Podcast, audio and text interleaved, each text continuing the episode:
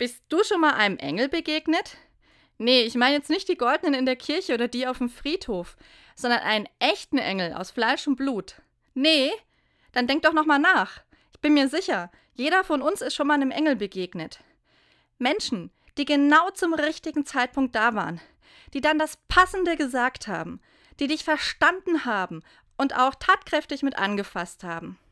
Engel haben keine Flügel und tragen keine weißen Gewänder. Oft sehen sie so aus wie du und ich.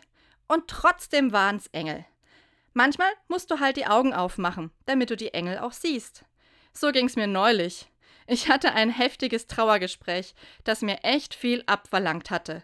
Und danach noch einen Geburtstagsbesuch. Wie geht es Ihnen, Frau Pfarrerin? fragt mich das Geburtstagskind. Jo, passt schon. Und wie geht es Ihnen? Da schaut er mir ernst in die Augen.